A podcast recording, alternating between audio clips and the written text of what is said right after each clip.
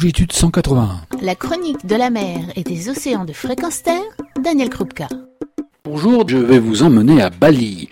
Bali, l'île des dieux, et à Bali, c'est un club de plongée que nous allons rencontrer pour nous parler en fait des problèmes et des menaces écologiques qui frappent Bali, et notamment la pollution par le plastique. Et pour ce faire, j'ai avec moi Jérôme Pérussel. Jérôme, qui es-tu? Je m'appelle Jérôme Pérussel. Euh, ça fera bientôt, bah, l'année prochaine, 20 ans qu'on a ouvert le club Atlantis, donc depuis 1996. Bali, c'est un coup de foudre. Je suis arrivé la première fois à Bali en 88. Voilà, avant, j'étais pas mal en Thaïlande et euh, j'ai décidé de venir à Bali 15 jours. Après 15 jours, il a fallu que je rentre sur Bangkok. Je suis resté deux jours à Bangkok et je suis reparti sur Bali. Ma première plongée, c'était en 1973. Et euh, donc j'ai toujours été baigné, en fin de compte, euh, on peut dire un peu dans la plongée, dive master depuis nombreuses années. Et euh, dans les années 94, j'ai voulu m'installer définitivement à Bali. Je me suis dit, ben, pourquoi pas la plongée Et voilà, et ouverture de mon premier club en 1996. Bon, c'est vrai que Bali, à cette époque-là, était moins développé. On avait moins de problèmes où on va en parler plus tard, c'était beaucoup plus sauvage. Hein. Puis le dernier club que j'ai monté, voilà, qui, euh, qui date euh, bah, des débuts 2000 jusqu'à aujourd'hui. Tu nous parlais euh, des, problèmes qu'il pouvait y avoir à Bali. Quels sont ces problèmes environnementaux aujourd'hui qui sont quand même assez graves? Pour moi et pour beaucoup de monde sur Bali, je pense que ce sont les plastiques. Dans la culture indonésienne, balinaise, tout se jette à la rivière il y a encore, on va dire, pas si longtemps que ça, il y a encore une quinzaine d'années, vingtaine d'années, il n'y avait pas de plastique, c'était des feuilles de banane, des feuilles de cocotier, tout était euh, biodégradable et recyclable. Les choses ont évolué, tout ça a été remplacé, merci euh, aux pays western. Euh, tout ça a été remplacé par le plastique. Mais il faut dire que c'est bon, c'est pas cher et c'est, on en trouve partout dans le monde. Et sauf qu'ils ont gardé leurs vieilles habitudes, c'est-à-dire de tout jeter à la rivière. Et quand c'est tout à la rivière, après, il faut savoir que sur, Bali, encore à la date d'aujourd'hui, il n'y a pas vraiment de tout à l'égout. Ça, ça, existe, mais très très très très très très peu. Donc pour l'instant, c'est encore tout à la mer. De d'avril à octobre, si on va sur les plages, il y a très peu de plastique. On en voit très très peu. La grosse grosse pollution de plastique visible est pendant la saison des pluies. Pourquoi? Parce que pendant toute la saison sèche, on jette tout derrière les maisons, derrière les rivières, pas de pluie, mais quand la saison humide arrive, tout ça va à la mer. Et bien sûr, quand ça va à la mer, après, ça nous revient sur la plage. Et je pense qu'il y a un gros travail à changer, c'est au niveau de l'éducation. C'est pas des gens, je veux dire, un peu plus âgés comme nous qui vont, euh, qui vont changer, mais c'est au niveau des enfants, des écoles, qui devraient faire en fin de compte une éducation. Il y a des efforts qui sont faits, faut le dire, c'est vrai, il y a des prises de conscience. Mais bon, euh, qu'aujourd'hui encore, euh, on va acheter dans un supermarché un paquet de bonbons, des piles, tout ça, on va vous donner un plastique pour tout. Et tous ces plastiques ne sont pas biodégradables, comme en Europe où on commence à avoir des plastiques biodégradables. À Bali, il y en a très très très très peu. Donc oui, ça, bien sûr, ça retourne à la mer.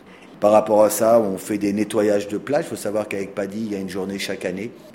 Et nous, on organise parallèlement à ça aussi des nettoyages de plage nous-mêmes ou avec des associations de la plage, voire même des écoles qui viennent de temps en temps nous aider, et aussi des nettoyages donc euh, ben, sous l'eau, où là bien sûr on peut pas prendre les enfants des écoles, on est obligé de prendre des, plongeurs, mais souvent on a nos plongeurs qui passent, euh, on va dire quelques jours ou voire quelques semaines avec nous. On a aussi des gens qui font des internats, donc qui restent plusieurs mois avec nous. On a nos moniteurs, donc tout ce monde regroupé ensemble fait que bon ben deux trois fois par an on fait aussi des nettoyages sous l'eau et, dans les baies, souvent, il y a beaucoup de choses qui rentrent mais qui ne ressortent pas. Donc voilà, on fait surtout ces nettoyages, euh, on va dire localement, où nous on se trouve, où nos clubs se trouvent, c'est-à-dire sur Sanur, qui est dans le sud-est de Bali. Ça, c'est une très belle initiative qui mériterait d'être euh, reproduite ailleurs, dans toutes les baies, dans tous les endroits, très certainement.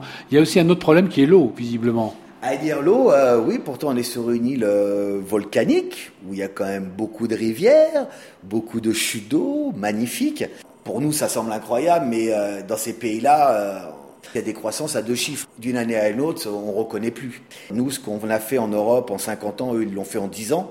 Donc ça va très très vite et ça a du mal à suivre. Et dans ce développement un peu anarchique par rapport aux constructions, ils ont atteint les, nappes phréatiques et l'eau est, polluée. Mais il y en a une grande majorité qui, sont contaminées et qui risquent de prendre de nombreuses années avant que, que ça redevienne euh, buvable. Donc bien sûr, il y a un travail là-dessus à faire, à faire des économies d'eau. Toutes nos eaux, que ce soit les eaux de pluie et les eaux qu'on utilise dans nos bacs ou euh, autre part pour nettoyer le club, sont, sont récupérées. On a dans, euh, sous notre parking, on a, on a, il y a des grandes cuves Et toute l'eau, en fin de compte, l'eau de pluie, l'eau de nettoyage, est récupérée dans ce kiff. Ben, on est en fin de saison sèche. Là, c'est surtout maintenant où il y a des gros problèmes d'eau. Ça arrive qu'il y a des endroits où on a des coupures d'eau aussi. Il y a deux systèmes d'eau à Belle. Il y a le système public qu'on paye, qui est quand même assez cher, que celui-là est souvent est affecté. Et il y a aussi, euh, chacun, on fait, des, on fait des puits directement dans notre jardin pour atteindre la nappe phréatique qui, euh, maintenant, pour avoir de l'eau, on va dire pas potable, mais de l'eau quand même bonne, il faut descendre à plus de 30 mètres entre les plastiques et l'eau. On a arrêté d'utiliser euh, les petites bouteilles d'eau avant qu'on donnait sur nos bateaux euh, quand on partait à la journée.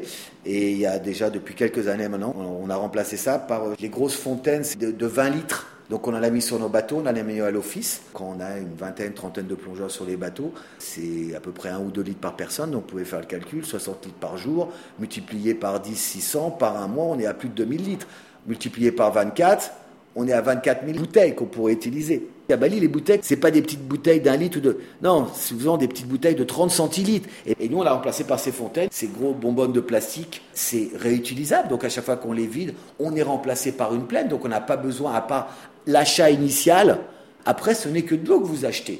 Donc il y a une économie, mais énorme. Et au niveau du plastique, parce que voilà, 24 000 litres jeudi divisé par quelques bouteilles de 33, on en est à 60 000, peut-être 60 000 petites bouteilles qu'on a supprimées chaque année, rien que Atlantis.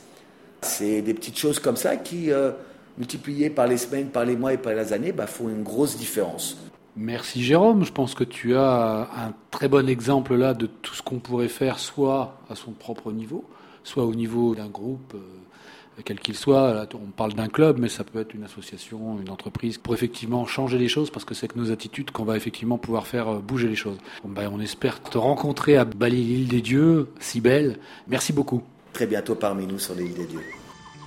Retrouvez et podcastez cette chronique sur notre site fréquenceterre.com.